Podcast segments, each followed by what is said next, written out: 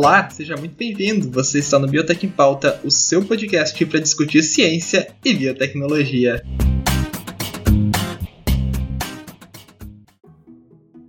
Bate o sino, pequenino sino de Belém. Que não é Belém do Pará, não sejam estúpidos. Seja muito bem-vindo a mais um episódio do Biotech em Pauta, seu podcast para discutir ciência e biotecnologia.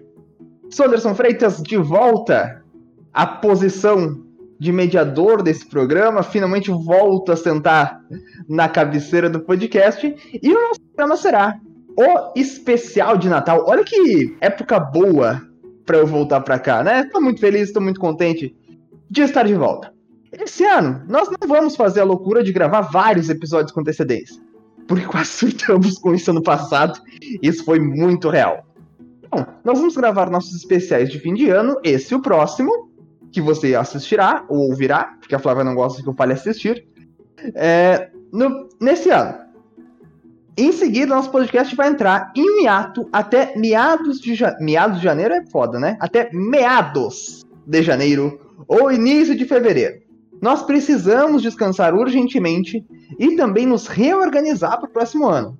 Mas não se preocupem, vamos manter vocês atualizados pelas nossas redes sociais. E se vocês quiserem, podemos até fazer uns diários de podcasters cansados pelo story ou algo do tipo. Por favor, deixe nos comentários aí embaixo. Feito o disclaimer, vamos já, porque para comandar essa festa mágica patrocinada pela Coca-Cola todos os anos, eu tenho a honra de chamar ela, que tá pagando de superada para bancar os seus gostos finos de águas extravagantes com salário de jovem aprendiz. Lara Lima, seja bem-vinda. Amei a apresentação, nunca me definiu tanto.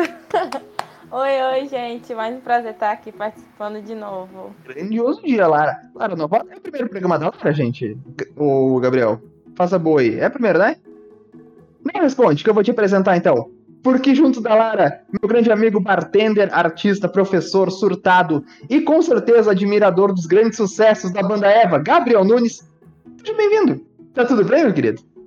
E aí, galerinha, tudo bem? Cara, finalmente, finalmente, eu não sou mais aspirante, eu sou bartender. Mancho, tu não tem noção como é bom, porra. É divertido, é divertido Gabriel? Macho, é. Tem, tem, depende do cliente, depende da, da, noite. Tem vezes que eu tenho vontade de jogar o copo na cabeça da pessoa, mas é divertido. Ela te pede, ela te pede uns drinks meio, meio zoado que não faz o menor sentido? Não, é porque assim, a gente, pra você preparar um drink, você tem que respeitar as doses. Se você tira ou bota uma dose, você desconfigura o drink, né? Aí a pessoa chega, não, me faz uma caipirinha mais sem cachaça, como senhor. Só de limão, então. Limonada. É. E se eu pedir pra tu chorar um pouquinho? Eu vou desabafar minha vida pra ti. É um pouquinho. Então, uma festa em 2016, quando. é. Mas e aí, galerinha? É bom estar de volta. Piada de bater, né, é. Desculpa, sofrido, sofrido. E finalmente, porque não estamos só nós, o nortista do grupo, especialista em cuscuzeiras de qualidade, garantida como Gimo, lá do Pará, meu caro Pedro Oliveira, muito boa noite, seja bem-vindo. Boa noite, gente, tudo certo? Então, cara, cuscuzeira é aquela uma que põe a milharina assim em cima da, da paradinha que tem Vocês chamam... assim, onde sobe vapor de água, fica uma beleza. Se vocês quiserem comprar uma cuscuzeira de qualidade e baratinha, venham pro Pará, porque de nada vale uma cuscuzeira de 60 pau. É, não. Eu não sei, na verdade. Não, vocês chamam de. Desculpa. Gente. Dá pra cá? Milharina? É, milharina é a, a, massa do.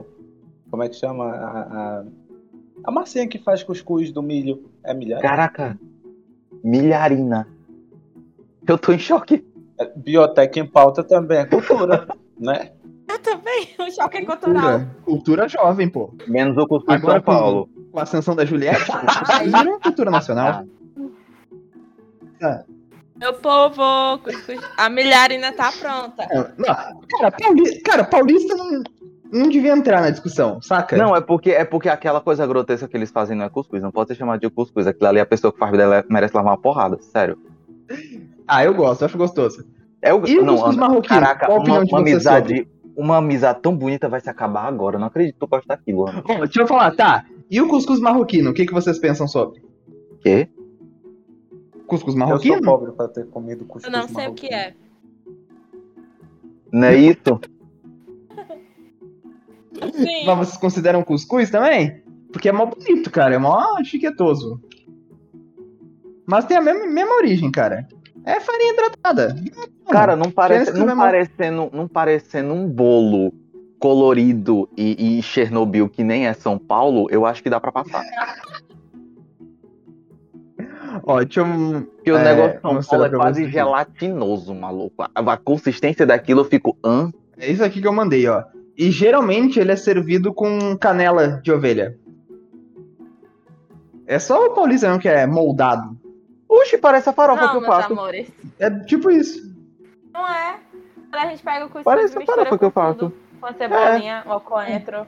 Oh, meu Deus do céu, pessoal. O- o- o- os marroquinos gourmetizando o- a farofa que a gente faz, não tô dizendo. Bom, não sei, não sei qual que é a origem do cuscuz. Se você quiser pesquisar sobre a origem do É. cuscuz, fica à vontade, né, amigo ouvinte? Acho que vai ser um muito legal pra sua tarde, pra sua noite, pra continuidade da sua vida. Mas aqui a gente não vai falar de cuscuz espe- especificamente. Aliás, você come cuscuz no Natal? Ou tipo, existe tipo um cuscuz especial de Natal aí pra vocês?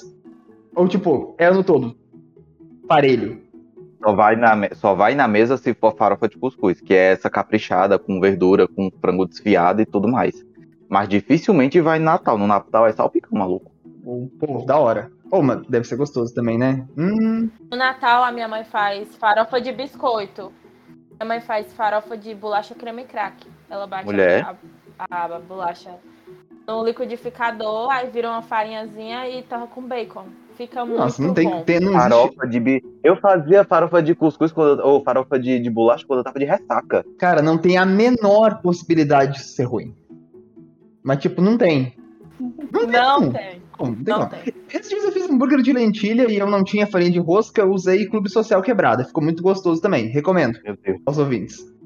É, Não usa demais, senão você vai morrer. Mas fica gostoso. Eu tô, eu tô, eu tô enjoado de hambúrguer de lentilha, porque o meu colega de apartamento, ele comprou, ele fez e ele não aguentou. Então eu tive que detonar o estoque que ele deixou no congelador. Nossa senhora. O hambúrguer de lentilha é gostoso. É que depende também. Ele comprou pronto, não foi ele que fez. Ou ele Não, ele em- fez, só que ele fez e não gostou. O que Uh. ele fez, antes de descobrir que ele não gostava, ele fez um- uma bacia, tá ligado? E ficou metade do congelador só bife, só hambúrgueres empilhados. Mas que porra, cara. Aí é foda. Já que a gente já tá falando de comida, né? Que é bom. Natal é uma época pra reunir a família e curtir. E também é época de curtir com os amigos, fazer confraternizações. E em confraternizações, em uma época de ressocialização, em que a gente tem a população mais vacinada, amém, louvado seja, que não pode faltar é bebida. O famoso Até porque, dragãozinho. até porque para aguentar, até porque para aguentar certas pessoas só com bebida, né? certas famílias é foda, né, cara? Pra aguentar os bolsominions, Nossa, pra aguentar o tio chato, puta merda. Nossa, pra aguentar o tio que vai com a camisa do Brasil no churrasco de família, foda. o pavê pra comer. Geralmente é o mesmo tio, inclusive. É. É? É o mesmo tio que faz as piadas idiotas, inclusive. Ah, faz piada de punheta com, com as crianças, né? Caralho. Onde é que o Anderson foi, maluco? É família, porra. Jesus Essa foi amado. muito específica. Tá tudo, Tá tudo bem, amigo? Você quer desabafar alguma coisa? Você precisa conversar? Tá tudo bem, relaxa, relaxa, relaxa. Mas ó, a gente vai aproveitar o gancho aqui desse programa é, para iniciar uma, para continuar um assunto já iniciado no episódio 60, que é a biotecnologia da cerveja. A gente vai falar um pouquinho sobre os, a biotecnologia que rodeia o que todos gostamos no final de semana. Então essa bebidinha, a berita, o goró, a cachaça, a aguardente, a água que o passarinho não bebe, tubarão não nada, essa pico do nucututinho ali, o gosto do pescocinho sujo que vem pra alegrar tua vida, sabe? A gente vai abordar especificamente os destilados no programa de hoje. E vamos tentar falar de todas. Então, senta que lá vem história porque tem muita bebida. Vamos lá, o que, que são destilados? É, segundo a Vinhos e Vinhos, nossa, bonita essa referência, hein? São bebidas que passam por um processo de separação de substâncias. Então vai deixar a bebida mais pura e alcoólica. Vai se. Eita! Tem mas enfim, elas têm um teor alcoólico muito maior. Então, se você pega uma cachaça, por exemplo, ela tem 39% de teor alcoólico. Se você fizer o X1 com vinho que tem 10, às vezes no máximo 15% de teor alcoólico, você já vê que ela é bem é, forte, né? Então, qual a principal diferença entre bebidas destiladas e fermentadas, meu querido Gabriel, agora que você é bartender? Tá, vamos lá. Basicamente, a produção de, de fermentados, o melhor exemplo a cerveja, minha favorita também, se dá por uma mistura de água e cevada. cevada passa pelo processo de fermentação alcoólica através da ação de leveduras, principalmente as saccharomyces, as nossas queridinhas, que utilizam o produto final da glicólise, o piruvato, e transformam em álcool etílico. A cerveja é uma bebida fermentada que tem um teor alcoólico de aproximadamente 5%. Agora vamos puxar um exemplo de um destilado, o whisky. O whisky é, tem uma, um processo de produção semelhante ao da cerveja. Só que o produto dessa fermentação é aquecido para separação dos constituintes através de evaporação, num processo chamado de destilação. Por isso que é chamado destilado. Desti... Imagem é do Bob Esponja assim fazendo um arco-íris com as mãos. Destilado. Destilado, porque do lado ah, de lá. Não, eu sabia, maluco. O tiozão é o próprio Anderson. ah, ai, ai. Sabendo que o álcool evapora mais rápido que a água, o vapor formado possui mais álcool do que a água, e quando é condensado, o líquido possui em torno de 20% teor alcoólico. Esse processo de destilação ele é repetido até se alcançar o teor alcoólico desejado para a bebida em questão. Nesse exemplo, a gente está tratando do whisky, que varia entre 38% e 54%. As, alguns whiskies têm mais, mas aí depende da produtora, de algum rótulo específico. E, inclusive, depois disso, a bebida pode passar também por um processo de envelhecimento. Alguns estagiários aqui Gostaria de explicar o processo de envelhecimento? Sim, exatamente.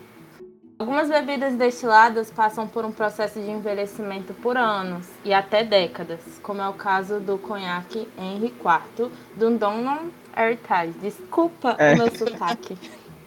Envelhe...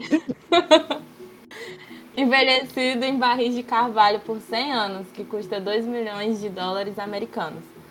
Claro que o valor também se deve ao fato de a garrafa possuir ouro 24 quilates, ser banhada a platina e ser decorada com 500 diamantes. Ela não é pouca coisa. A platina me quebra aí. A platina me quebra. A platina me pega um pouquinho, sabe? A garrafa é mais tipo, cara que a bebida, tá ligado? É, barras de ouro que valem mais que dinheiro, né? Mas, porra, platina, velho. Por que platina? Mas, tipo, da hora, platina é tão sem graça. Então, tipo. Eu acho hum, que a platina sabe? é para contrastar com o ouro e enfatizar os diamantes. Ah, mas que merda também, né?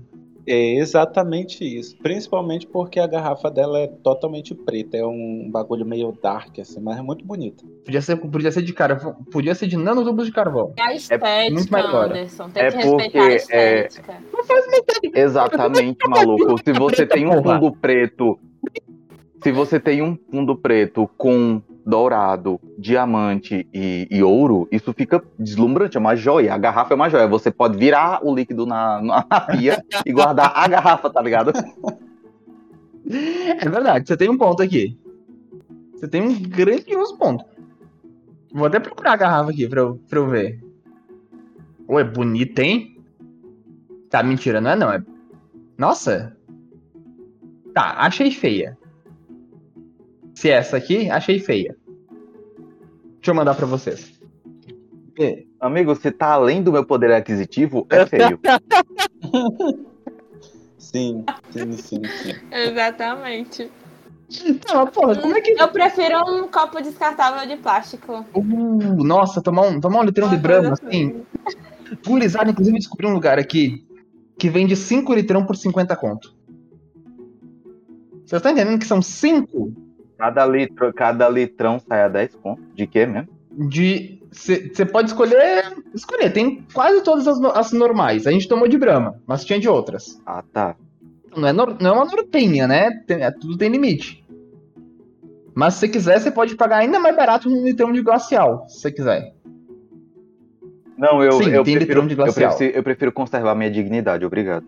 Fui tomar chumbo. um drink de chumbo com piche. Misturado com Bavária. Ah, mas ó. Deixa. O que- tá, mas o que que é esse processo de envelhecimento, Gabriel? Acho que, acho que a galera, talvez, que não tenha tanta familiaridade, não tenha entendido o que que é esse envelhecimento. Você só deixa ela ficar velha lá? Não, vamos lá. É. É só isso, mas não é só isso. Você literalmente deixa a bebida num barril e esquece ela por um bom tempo. Mas, bom, peraí, vamos com calma. Segundo a doutora Aline Borte...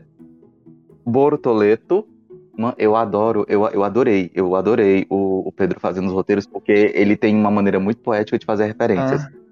Segundo a doutora Aline Bortoleto, o envelhecimento deixa. Bortoleto. Porque com certeza a Aline Bortoleto É, é, Deve um sobrenome gaúcha, dele né? pouco. Tem como não sei.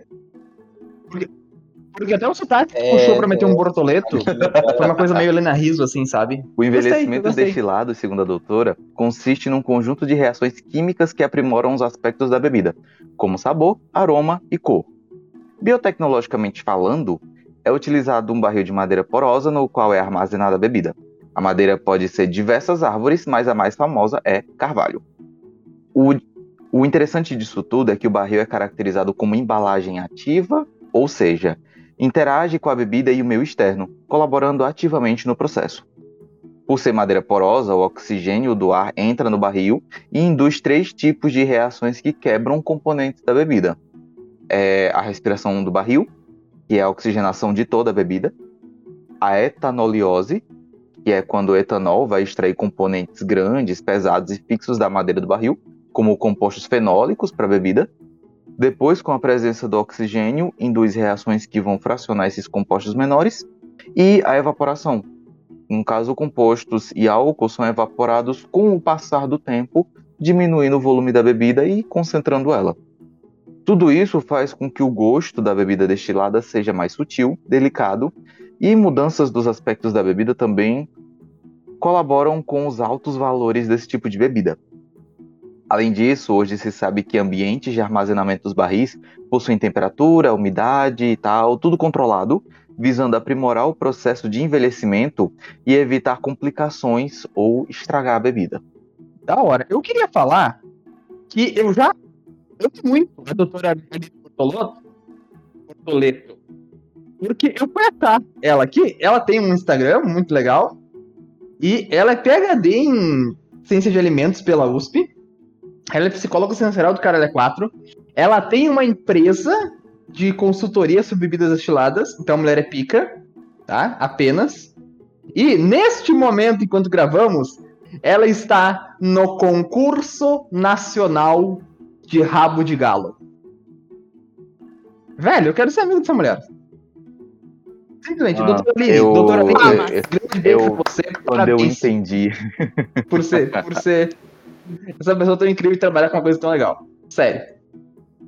Opa, caralho, não, não dei follow na doutora Aline aqui. Dei follow na doutora Aline. Merece. Merece. eu fiquei muito, eu fiquei muito a raiva de mim mesmo quando eu entendi da onde vem o termo cocktail. Ou aliás, o rabo de galo, que vem de cocktail. Exatamente. Ah, que ódio da criatividade do brasileiro, mano. O brasileiro é fantástico, cara. E agora eu abri o Instagram e a primeira foto é um meme, cara. De um cara que fala que tá em um relacionamento sério com uma calculadora. Porque ela dá valor Ah, pra não. todo mundo e não ilude. Pera- peraí. Pode ter Não, não. problema. Vai lá. Muta o Anderson, abraço. Não, não muta o Anderson. Não muta. Não, peraí, não muta o Anderson, não. Meu Deus. Hoje ele tá inspirado. Hoje ele que que é dar uma força pra gente ser mais feliz, ganhar dinheiros com o podcast, além de, obviamente, tomar todos os ads possíveis que você quiser, nós estamos fazendo lives na Twitch, a gloriosa roxinha. Então, sempre que você quiser acessar twitch.tv barra Biotech em Pauta, quase todos os dias, 8 e meia da noite, Flávia, eu e Lívia estamos fazendo lives rotineiras, jogando alguma groselha, falando alguma bosta, discutindo ciência, por que não? E interagindo com vocês, tá bom? E você que quer deixar seu apoio pra gente, você pode deliberadamente ser nosso sub lá na Twitch, ter emojis exclusivos, não tomar nenhum ad na cara toda vez que você abrir o canal e diversas outras vantagens. E você pode fazer isso de graça. Se você tem o Amazon Prime Video, você pode dar um sub de graça na Twitch sem custo nenhum. É só você linkar sua conta da Twitch com a sua conta da Amazon e tá tudo certo. Se você quiser deliberadamente pagar isso, com os Bits, enfim, existem várias formas de ajudar a gente lá pela Twitch. twitch.tv Biblioteca em Pauta. E para quem quiser ver clipes no nosso canal no YouTube, youtube.com.br Biblioteca em Pauta, você também consegue ver e nos apoiar da forma que você se sentir melhor para fazer. É isso, apoio Biblioteca em Pauta. Vamos para cima, porque agora nós vamos esmiuçar os gloriosos destilados que nos fazem salivar. E o primeiro deles é o que tem culpa eu, tem culpa a Kátia, gloriosa desgramada na cachaça. Como é que a cachaça é feita? Do que, que ela se alimenta? De onde ela vem? Senhoras e senhores. A cachaça é feita a partir do caldo de cana fermentado e destilado. No processo de fermentação, leveduras convertem o açúcar da garapa do, da cana-de-açúcar em álcool. O produto resultante é aquecido em alambiques para finalmente se transformar em cachaça. Agora, a gente vai a uma das peculiaridades desse programa: a palavra alambique. A Flávia pode colocar um sonzinho da moeda do Mario sempre que eu falar essa palavra, porque ela vai ser usada muitas vezes. Foi uma coisa que quando eu tava fazendo o curso de coquetelaria me deu, ne me deu nos nervos, cara. A cada 500 palavras que o professor falava, 200 eram alambique. Ah, um alambique. um alambique é um equipamento próprio para destilação no qual o caldo a ser destilado é aquecido pelo vapor vindo de uma caldeira. Dá para comparar uma panela de pressão. Com o fogo a... e a... o aumento da temperatura, o caldo esquenta e os vapores começam a subir. Ao subir para para a superfície, o valor, o, o, valor, perdão, o vapor encontra uma serpentina mergulhada em um tanque de água fria, que começa o processo de condensação, que retorna ao vapor estado líquido, dando origem ao destilado. Existem dois tipos de alambique. O mais antigo, que é conhecido como pot still, feito em cobre, usado na destilação descontínua, e utilizado na, na destilação contínua. O tamanho e formato dos alambiques variam, podendo ser mais estreitos ou de maior diâmetro, longos, pequenos, e de acordo com as propriedades da, das destilarias. E isso também influencia na qualidade do produto. Esse contínuo é mais utilizado em processos industriais e o pot still, o de cobre, como ele é descontínuo, ele é mais para bebidas destiladas especiais, aquelas mais raras que precisam de um processo que tenha mais atenção. E assim, não é toda cachaça que passa por esse processo. As cachaças de produção industrial, as de larga escala, geralmente passam por um processo diferente que não deixa o sabor tão suave. É, é aquele gosto mais rasgante uhum. que o pitu tem, por exemplo. Nesse tipo de produção são usados colunas de aços inox que interferem diretamente no sabor e na qualidade do produto final. Um exemplo simples para tu poder pegar essas diferenças, o, o atender falando, experimenta fazer duas caipirinhas, uma com uma cachaça do supermercado, uma ipioca prata da vida, e outra com uma cachaça feita em alambique. Assim, a diferença do preço entre as duas é gritante, a cachaça de alambique é mais cara. Mas também não tem como comparar a diferença de sabor, maluco. A caipirinha de cachaça de alambique, ela desce como mel. Ah, curiosidade, o nome cachaça é uhum. é protegido por lei. E a produção é restrita ao Brasil, conforme o decreto C 6871 de 2009. Dele sim, é. Grandioso dia. E a vodka, que sempre pare que parece tão... É transparente. É alcoólica.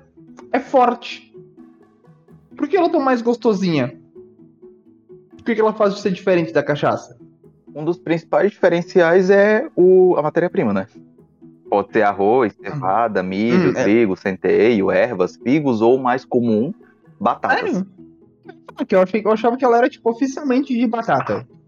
Sem nada mais. Assim, é o, o estereótipo, né? O mais conhecido, mas não tá restrito à batata. Se Aham. você tiver a curiosidade de olhar umas vodkas diferenciadas assim, o rótulo, você vai conseguir ver que tá. Tem descrito lá quando são Uhum. é, produtos agrícolas diferentes da, da batata. Aham. A vodka, ela tem um teor alcoólico entre 35% e 60%, de origem russa, como, como já Uhum. é conhecido. Consumida pura em países com um clima mais frio, para dar aquela esquentada. E é popular no Brasil por ser usada em drinks ou misturada com energético no meio de uma calorada para poder salvar a noite. Delicinha. A É, produção da vodka. Oi. Eram duas curiosidades. Eu tava olhando aqui, eu achei que já tinha acabado, mas pode continuar. Cara, o Pedro, o Pedro ele tem um negócio que parece que a fala dele é quase um filme francês, velho. Eu sempre acho que não, tem, não, tem, não vai ter um começo, um meio e um fim, sabe? Ela só acontece. E se esvai. Como se ela não tivesse existido, É. sabe? É muito peculiar, é realmente muito peculiar. Traz, traz a curiosidade, traz a curiosidade, Pedro. Então, cara, é, primeiro sobre a cachaça, né? Ela. Um dos nomes que ela tem, é espalhado pelo Brasil, é pinga e aguardente. E o nome de pinga vem lá do tempo de, da- da escravidão, né? Que os, os negros levavam a cana, o suco, né? O, o- meu Deus, eu esqueci, o caldo da cana para para casa, para as casas de expurgo. E aí as gotículas de de álcool, né, se acumulavam no teto e escorriam, tipo pingavam. Daí o nome pinga, entendeu? Pinga a gota. Ai, nessa casa tem goteira, pinga em mim. Claro. Outra é a questão da aguardente, né? Que os, os negros estavam constantemente feridos, fosse por apanhar ou, enfim, por acidentes. E aí, quando eles estavam no mesmo lugar e a pinga pingava, ardia quando pegava na ferida. Então, como era transparente, eles chamavam de aguardente. E daí ficou. E sobre a vodka, apesar de ela ser produzida na Rússia, ela não é a bebida mais consumida no país. Qual que é? Eu não sei. eu juro que eu esqueci. Porra, Pedro! Eu juro que eu esqueci, gente, é sério. Eu tava empolgado aqui, eu esqueci, mas eu vou pesquisar e eu já digo. Mas assim, com- Aqui, ó. dando, dando uma. É cerveja. Segunda super interessante, Pronto, É cerveja. dando, dando uma continuada no que o Pedro falou. Essa da. Eu acho- mapa mostra que preferências por destilados Eu acho que perderam eu, eu, espaço. eu tô com o Anderson, que é a questão da cerveja, porque até recentemente cerveja não era considerada bebida alcoólica na Rússia. Não, tá escrito aqui. Era tipo refrigerante. Tá escrito aqui. Ah, ah tá. É porque o, o teor alcoólico pra- pra da gurizada. cerveja pros russos é muito baixo. Então eles não consideravam como bebida alcoólica, tá ligado? Hum, você podia estar Hum. trabalhando assim de boas com uma lata de cerveja do lado, o teu chefe ia olhar como se fosse a Coca-Cola. Não era visto como normalizem, normalizem a cerveja como refrigerante. eu acho válido, eu acho válido. Tá, as, fe- as Ai, festinhas meu do Deus. colégio vão mudar. Se isso rola, de verdade. É, mas é só você proibir a marca. Então, crianças não podem consumir isso. Ou então refrigerante para mais 18. Pode ser. Nossa, mas imagina, imagina a galera traficando Fanta Uva. Olha que merda. Olha, que- não, olha que coisa ridícula. Tipo, tu vai passar lá e. Não, vou, vou- ali buscar o corre. Amigo, Aí, Aí ela volta chega com um fardinho de suquita. Gente, pelo amor de Deus. amigo, da- daqui a alguns anos Oi. a gente vai estar traficando água. Isso é o de menos. É verdade. É verdade. Fica aí o questionamento. Ai, ai. E o, o negócio da aguardente eu posso atestar. Teve uma vez que eu acabei cortando um pouco os dedos, cortando limão pra fazer caipirinha, mas e escorreu um Caralho. pouco de cachaça nos meus dedos, maluco, arde pra caralho. Irmão. Ô, gente, eu fico até triste de contar isso pra vocês, mas geralmente, eu não sei se acontece no Nordeste ou em outras partes do país, mas geralmente quando uma pessoa se machuca, né, em cidade tipo a minha aqui, que eu tô agora, que não tem uma fiscalização de trânsito tão, né, a pessoa Uhum. geralmente cai de moto e rala o joelho, por exemplo, o joelho inteiro, né?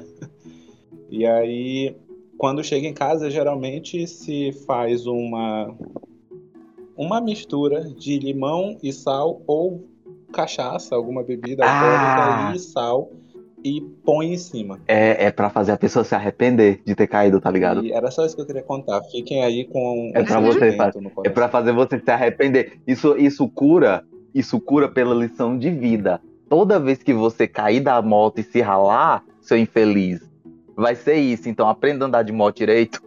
Tal qual Ludmilla, viu? Qual o seu maior medo? Cair de moto e me ralar. Meu Deus, que referência foi essa? Aquele quando, aquela entrevista pra mulher do SBT. Tá rolando. Caraca, o programa fugiu completamente do controle já.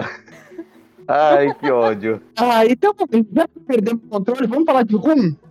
Bora. Rum, O rum, bora. Assim como a cachaça, é feita a partir da cana-de-açúcar. Aquilo que eu tinha comentado, que ele tem um processo de fabricação semelhante ao da cerveja. Só que o rum é feito com melaço da, da cana-de-açúcar, o caldo cozido da cana, né? Que é um subproduto do processo de produção de açúcar. Aliás, eu confundi, perdão. Não é o rum, é o uísque que é, é semelhante à cerveja. Eu misturei Hum. duas coisas. O rum ele é feito, ele é feito parecido com a cachaça com cana-de-açúcar. O uísque é semelhante à cerveja. Confundi, desculpa. A bebida ficou famosa pelo estereótipo dos piratas, Tá. porque era muito consumida por eles durante o século XVIII, eu acho. Era 17 ou 18. Tendo é, um teor alcoólico entre 35% e 54%. E assim como a cachaça, o rum pode ser consumido na versão cristalina ou envelhecido em barris de madeira. Não existe uma padronização para determinar como o rum deve ser feito. E por isso existem duas grandes variedades.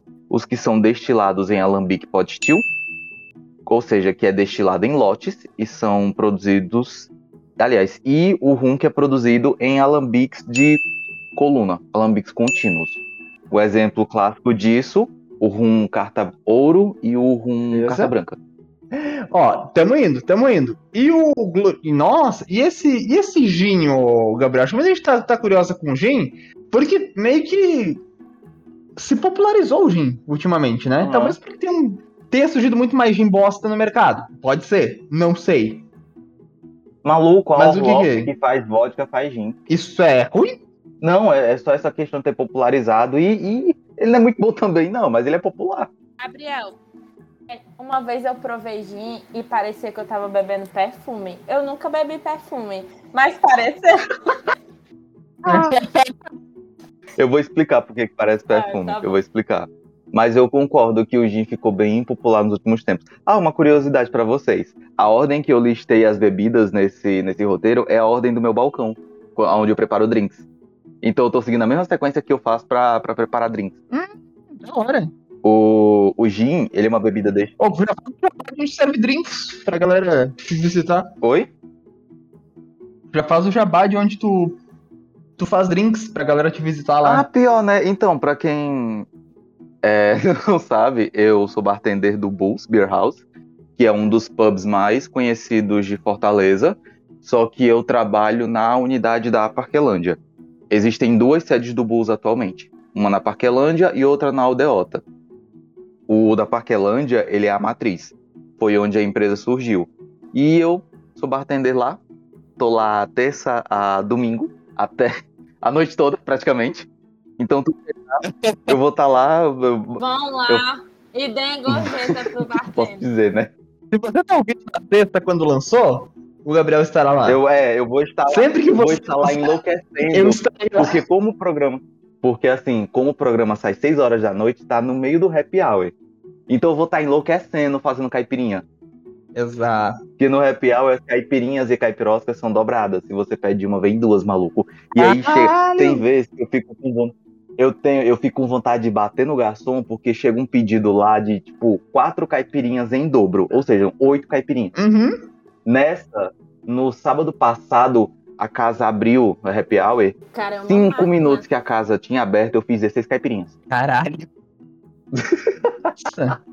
Nossa. Gin. Ah, é, mas sim, pelo amor de Deus. Gin, eu me perdi já. o gin é um destilado que tem como ingrediente principal o álcool e o zimbro, que é um condimento pouco conhecido que vem de arbustos. O maior diferencial do gin é que ele é feito a partir de agrícolas, entre aspas. Ele é feito com ingredientes menos comuns, como sementes de coentro, de cardamomo, de cumaru, e por isso ele tem um sabor mais amargo, junto com o, a questão do álcool. E ele é uma bebida muito aromática, por ser feito com especiarias. É por isso que tu teve a impressão de estar tá bebendo perfume, Lara.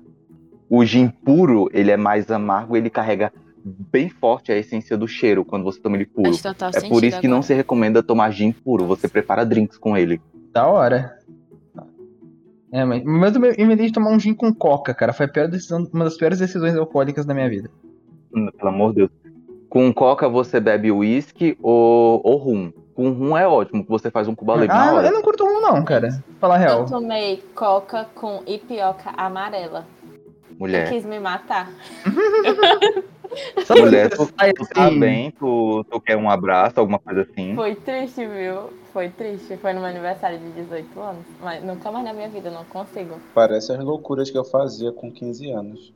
Que não fique. Esqueçam isso, esqueçam isso. Ninguém disse nada. Por favor. Olha, quando a cerveja se tornar refrigerante, cenas como essas serão comuns. Não, mas aí era. Eu, eu não gosto de cerveja. É, não me odeio. Mas eu bebia cachaça, né? Todo mundo que fala não gosta de cerveja, pouco tempo depois, Gente, Acaba é, é gostando. muito ruim. Amatando. Eu é, está, é uma das leis não escritas do universo. Uhum. Exatamente. Dessa vez eu tenho que concordar. Eu era horrível, eu odiava. Uma vez eu comprei três latão por 10 por causa do preço. Era puro malte. Eu passei o rolê todo enguiando, é, tipo, querendo golfar. Nossa, Aí, não, por é mal muito tá ruim. rolê. Hoje em dia, puro malte desce parecendo que eu tô bebendo Coca-Cola. Uma coisa refrescante, a- parecendo que eu estava no deserto. É perfeito. E Eu paguei espero com a que o meu momento chegue logo, então, porque tá muito caro ficar comprando vinho. É mais barato comprar de cana. Cara, uma amiga É. minha, ela enche a boca. Eu detesto cerveja. Cerveja é muito ruim, não sei o quê. Teve uma, uma confra da firma em que a gente tinha Amistel só pra gente beber.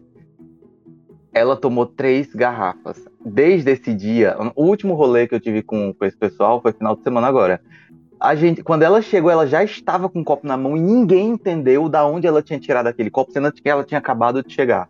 Uhum. E ficou todo mundo assim, com os braços cruzados. Mas não- É não automático, já surge no estalar de dedo. Ficou na mão dela.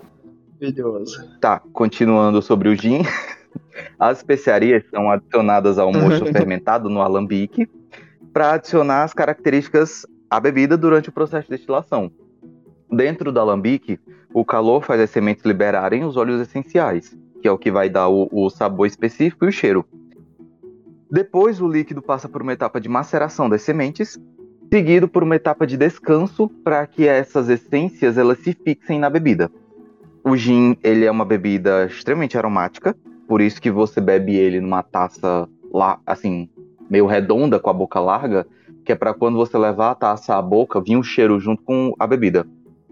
E o mais popular, o London Dry Gin, é livre de adição de açúcares, o mais neutro em sabor. Por poder receber várias variações de essências e ter tempos de descanso diferentes, existem várias opções de gin no mercado internacionalmente. Está sendo mais conhecido no Brasil agora, mas internacionalmente existem várias opções.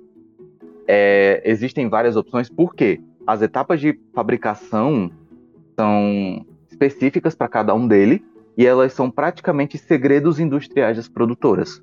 Você nunca vai ver a Tanqueray falando abertamente do, das receitas de garrafas específicas dela. Ela vai dizer por cima o que, que é. Mas as produtoras de gin, elas têm essa característica. Justo. Tá, deixa eu te perguntar então agora, porque o que eu vi no roteiro aqui agora é polêmica. É barulhinho de polêmica. Que é whisky in whiskey. Com E antes do Y, ou não? O que, que são essas duas coisas? Por que, que elas são diferentes do princípio das coisas? Vamos lá. Assim, o whisky é um pouquinho mais complicado. Eu tinha comentado antes, até me confundi com isso, né? Ele é produzido a partir de cereais, cuja amida é transformada em açúcar solúvel durante a germinação, sendo adicionada água quente e em seguida para o cereal chegar ao momento de desenvolver.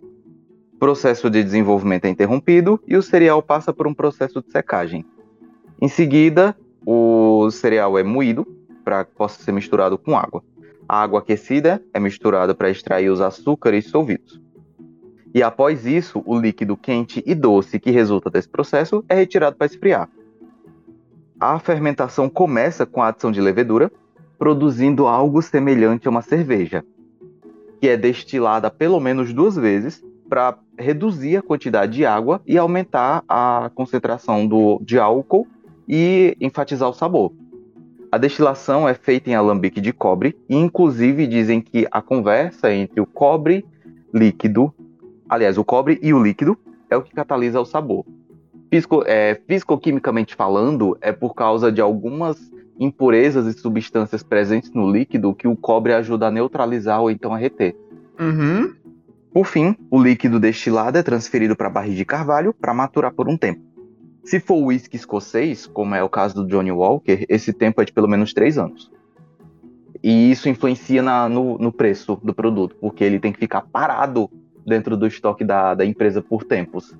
Então, obviamente, ele vai sair mais Uhum. caro. Óbvio. Agora, isso que eu falei é o processo do whisky, com um K e Y.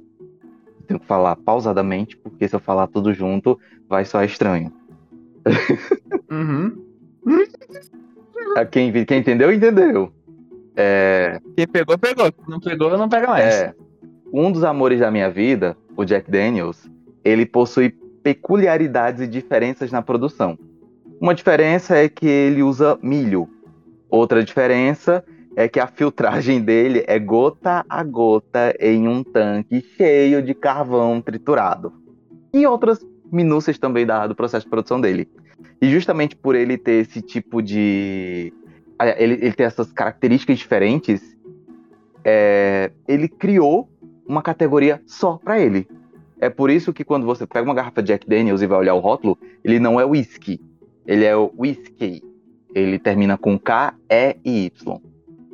E só Jack Daniels é whisky. É que é pra fechar com chave de gala, né? Meu Deus, eu não acredito, Anderson. Pelo Vem amor de comigo. Deus, não! Ah! Ah! Ei, esse, esse episódio, Eu tô fazendo. esse episódio, ele vai diferenciar Gente, pela... as crianças dos adultos, porque as crianças não vão ter entendido. Jesus, cara. Não, Programa family não friendly. Não, não, não foi uma piada de, de putaria. Ah, Whisky. K. desculpa, eu trabalho num bar, amigo. Eu tô Ah, terminando nesse Gabriel. meio de assédio. Ah, Quando eu era gasto, era nego passando a mão na minha Entendi. bunda a noite todinha. Grandioso dia. Cancelaram o WhatsApp 2. Se passar a mão na bunda, vamos fazer a. Vamos falar da, da bebidinha que derruba calça por aí? E a gloriosa tequila. Hum. O que, que é a tequila? Mancha, então. A tequila é produzida. Grande abraço, Flávia. Oi? Não, um grande abraço pra Flávia. que- me deu um banho de tequila alguns Ah, anos tá, atrás. gosta. Ah, que ah, rende até entendi. hoje. Várias fofocas Caraca. maravilhosas. Inclusive, uma das pessoas mais loucas daquela, da- daquela fatídica festa se converteu ao Islã. que rolê aleatório. Tá. É, a tequila é produzida a partir do agave azul, que é uma espécie de babosa e é parecido com o abacaxi, visualmente. O agave possui um miolo que leva o nome de pinha. que pode atingir até 70 quilos por ramo. Caralho.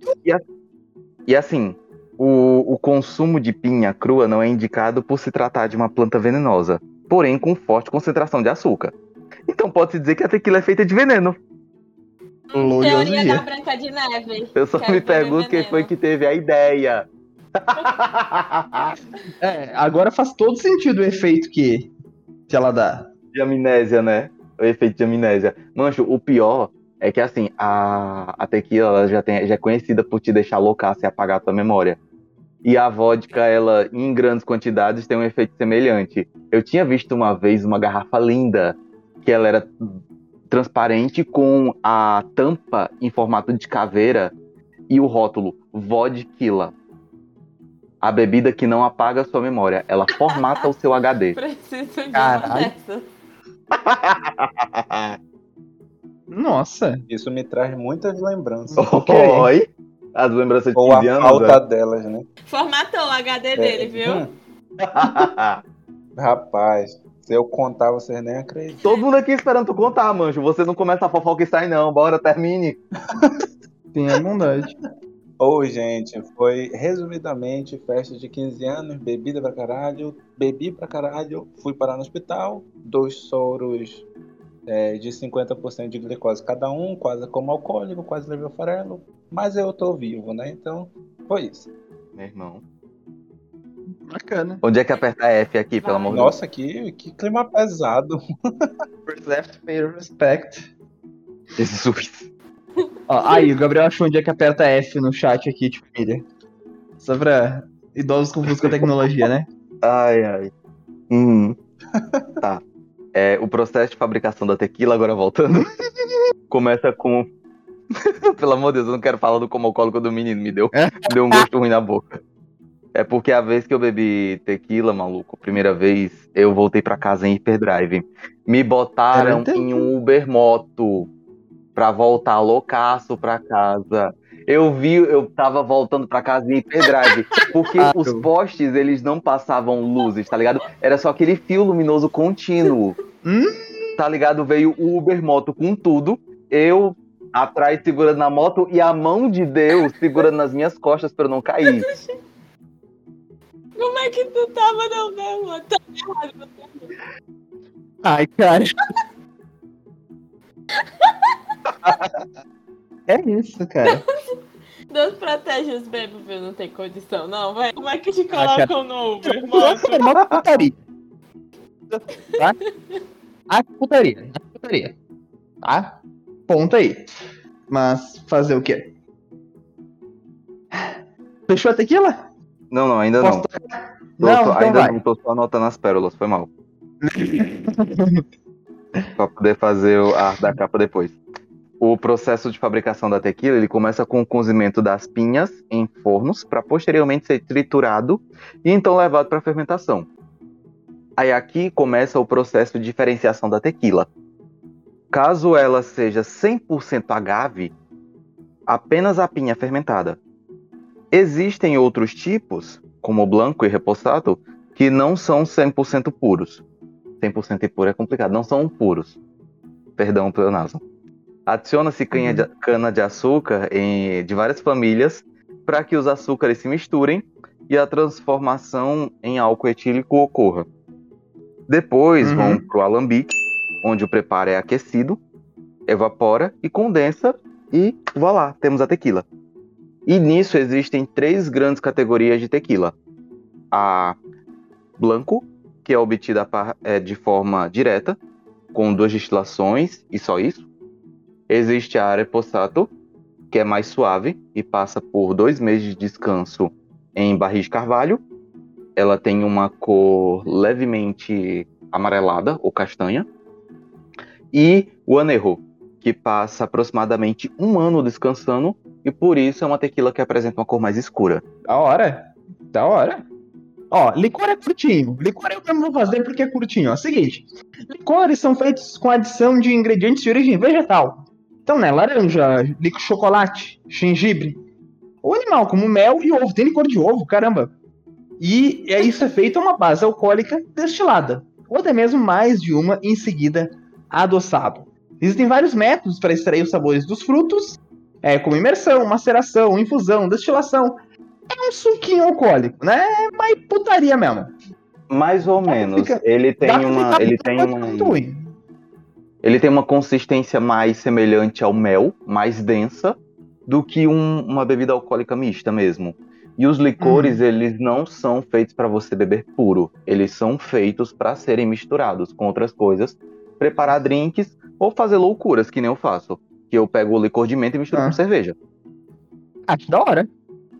Fica maravilhoso. É, eu chamo de Chernobyl, mas é maravilhoso. É porque assim, o bicho fica. A cerveja, ela fica verde e radioativa.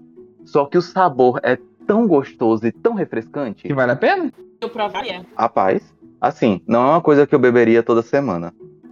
Mas um rolê específico, assim, eu quero fazer uma coisa diferente, eu recomendo. Não é pra fechar. Vem comigo. Não, é o que eu ia. Eu ia falar de. Eu ia puxar justamente isso, já que a gente tá falando de coisas verdes, podia Tenha puxar pra bondade. absinto. Tenha bondade. Pra fechar aqui a minha carta de destilados, é uma observação. Aonde eu Ah. trabalho, a gente não trabalha com absinto, porque, pelo amor de Deus, é muito complicado usar aquilo. É, é- é perigoso usar absinto.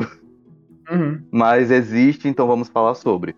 O absinto é um destilado à base de anis e outras ervas, como losna e fúncio, e apresenta uma cor verde pálida ou transparente, dependendo da marca, que também pode ter um, um aspecto castanho se ele ainda for envelhecido. O que acontece? Principal característica do absinto que traz a fama dele é o teor alcoólico, que pode chegar a 89,9%. A depender do método de preparo. Da hora. Ficar bebe com um gole. a curiosidade sobre o absinto. Cara, o processo de fabricação dele é muito complicado, sério. Eu não vou tentar explicar ele aqui porque ele é muito complicado. Mas ele surgiu inicialmente como remédio em 1792. O absinto também é conhecido como fada verde. Por causa do suposto efeito alucinógeno que ele causa. A bebida é tão boa. Acredita-se que artistas consumiam essa bebida na intenção de encontrar inspiração para os seus feitos. Como exemplo de defensores do absinto, pode-se ter Van Gogh, Oscar Wilde, Edgar Allan Poe e outros nomes do mundo das artes. E assim, cara, se você nunca provou absinto na sua vida, não faça a loucura de botar ele num copinho e virar, porque não vai descer legal. Para você que não entende, existe um método específico para você tomar absinto, que é que não, não te mata, que é o Lalonte. Lalonte, você pega uma dose Ah. de absinto, você tem que pegar a colher específica para absinto, que ela parece uma espátula, ela tem um- um- uns espacinhos para escorrer. Você pega um cubo de açúcar, bota, bota a colher em cima do, da dose, copinho de dose, bota o cubo de açúcar por cima da colher e pinga água gelada. Deixa a mágica acontecer e vira. É logo com a glicose, É. né? Se você não tomar dessa forma, aquilo ali vai descer ruim na tua boca como se fosse remédio. Eita. E assim, né? É, é a fada verde. Você toma uma dose e tá no mundo- bem-vindo ao mundo das fantasias. É isso. Caramba, hein? Deu um. Eu gostei, eu real gostei. E olha que foi tu que falou mais. É o quê? E olha que foi tu que levou o programa nas costas hoje, meu querido. Que maravilha, hein? Que é a tecnologia. Mas, Soror- Sororidade é sobre isso. e tá tudo bem. Senhoras e senhores. Ei! É porque Oi. o Pedro tinha separado um- uns estudos. Aí eu não sei se ele vai querer citar ou não. Então, vocês que sabem. Se quiserem que fale. Não. Um monte de programa. Você quer, você quer lançar boa, fica à vontade, a palavra é sua. Então, bora. É, uma curiosidade só sobre o absinto. ah, ele ficou é, proibido a comercialização dele no, no Brasil e grande parte do mundo por conta desse teor alcoólico altíssimo por muito tempo. E aí ele, o Ministério da Agricultura, lá, os ministérios do nosso poder executivo começaram a deliberar sobre isso e ela voltou a ser comercializada. Porém, o teor máximo de, álcool na bebida é 54%. ou seja, 35% de álcool a menos. Uh, então, se você encontra absinto no Brasil, sinto muito, você não vai ver a fadinha verde. Tá? Não, depende depende do seu fornecedor. Que eu já peguei o absinto raiz, só que foi ali naqueles estados que fazem fronteira com outros países da América Latina. Cheiro de perigo. é. Hum. Mas enfim, é... vamos para os estudos, né? A parte sóbria da, desse, desse episódio. Hum. Uh, existem alguns estudos a respeito do envelhecimento da bebida, e um deles é o de Castro e colaboradores de 2015. Eles estavam tentando, né, obter algumas informações sobre a madeira de jatobá, de louro vermelho, de angelim pedra e de cumaru, cumarurana, e o potencial dessas madeiras para a utilização delas na, no envelhecimento de bebidas. Uh, levando em conta os dados é, de análises químicas e físicas dessas madeiras e comparando com as madeiras já utilizadas, tipo o carvalho. E no final eles acabaram concluindo que a madeira de jatobá tem né, é, é promissora para utilização na armazenagem e no envelhecimento de bebida. E a, a, uma das conclusões que eles chegaram é que é, a madeira de jatobá acaba possibilitando até menores índices de evaporação da, dessa bebida durante o, o, envelhecimento.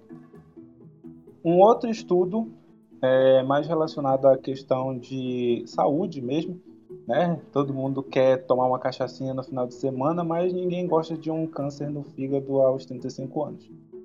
Então, esse estudo. Amém. né? Esse estudo buscou é, mostrar, primeiramente, que existe uma possibilidade de formação de um composto chamado carbamato de etila durante o envelhecimento. E esse composto é carcinogênico, né? ele pode acabar gerando câncer. E a formação dele pode se dar por N motivos uh, relacionados à contaminação da bebida. E considerando a concentração desse composto, né, que é bem baixa ali no, dentro do barril durante a, a, o envelhecimento, é muito, muito difícil identificar a, esse composto na bebida com os métodos que nós temos atualmente. Então, um estudo de Andrade e Sobrinho, Andrade Sobrinho, perdão, e colaboradores de 2002 testou a capacidade de identificação desse composto em bebidas brasileiras a partir de cromatografia a gás acoplada à espectrometria de massas. E eles conseguiram, com êxito, identificar teores muito altos desse composto e usaram o trabalho deles, publicaram né, como artigo, e usaram para emitiu um alerta sobre a necessidade de se modificar e aprimorar o sistema de produção de destilados, bem como rever essas, essas metodologias de identificação de compostos é, nocivos né, nas bebidas destiladas que passam pelo envelhecimento, para que tenham menos riscos à saúde. Claro que se você beber muita cachaça toda semana, é muito provável que você pegue uma cirrose, mas isso aí não tem nada a ver com carbomato de etílico. Muito que bem. Cara, essa parte de, de envelhecimento de, de bebidas no, e os tipos de madeira utilizados, eu acho curioso. Eu não entendo muito, mas eu acho bem curioso. Eu lembro, eu acho que era a Ipioca que estava estudando usar diferentes uhum. madeiras, inclusive para o Brasil, para poder envelhecer a cachaça. Uhum. Faz sentido demais, cara. Imagina chega com uma cachaça vermelhinha. Faz sentido demais. Aliás, já existe, já existe uma uhum. cachaça vermelha, né? É uma Parece da hora. que eu não acho aqui no Nordeste, infelizmente. Meu sonho é uma garrafa dela em casa que é Fogo Paulista. Hum. Fogo Paulista. Só que assim. Como chama Fogo Paulista? O motivo principal pelo qual eu gosto de Fogo Paulista é porque ela não é rasgante, é uma cachaça muito suave de você beber. E outra coisa, ela, o fogo não é à toa é uma bebida que te acende, maluco. Então cuidado onde você beber isso. Porque ela não, ela não parece vermelha aqui. Ah, o que eu bebi era vermelhinha. Deixa eu ver. É essa aqui? É. Acho que por causa da lâmpada que tava vermelha, ela tá meio dourada no, na foto que o Anderson mandou. Entendi, entendi. Tá, faz sentido então. Bom, senhoras e senhores, agora eu vou encerrar de verdade. Esse foi o Biotech em Pauta dessa semana. Em nome de toda a equipe, eu agradeço imensamente sua audiência. Siga nossas páginas no Instagram e no Twitter, que é Biotech em Pauta, para saber de todas as novidades e atos, quando voltamos, por que voltamos e o que fazemos. Nosso canal no YouTube é youtube.com.br em Pauta com todos os episódios e cortes exclusivos da Twitch. E se você quiser ver ao vivo, quase todos os dias, 8h30 da noite, hoje provavelmente tem, twitch.tv barra em Pauta e o nosso blog biotechimpauta.blogspot.com. É só coisa boa na grande rede Biotech em Pauta de divulgação científica. Fiquem bem, fiquem em casa, fique conosco se possível, use máscara, vacina salvam vidas. Sempre é importante lembrar tudo isso, porque a ressocialização está acontecendo. E se as medidas forem respeitadas, a gente vai conseguir sair dessa o mais rápido possível, de maneira realmente oficial e com realmente segurança. Um grande beijo e até a próxima. Cheiro, galera. Feliz Natal. Aí, Feliz Natal, porra. Feliz Natal, pessoal. Boas festas. Feliz Natal, meus filhos. Bebam com moderação, pelo amor de Deus. Encham a cara. Bebam com moderação nada, encham a cara. É o fim do Ok, ano. ok. O final. Pra que moderação de- se o destino final é a morte? Encham a cara. Se beber, não dirija. É isso, não case também. Beijo. É, pelo amor de Deus, não dirija. Não case, não case. Ó, vocês sabem as regras, né? Foi junto, volta junto. E você não altera o número de vidas do planeta. Você não morre, você não mata Exato. ninguém e você não faz filho. É assim. Não, se tire, não tire uma vida, não gere uma vida e não tire sua vida. Boa. É isso.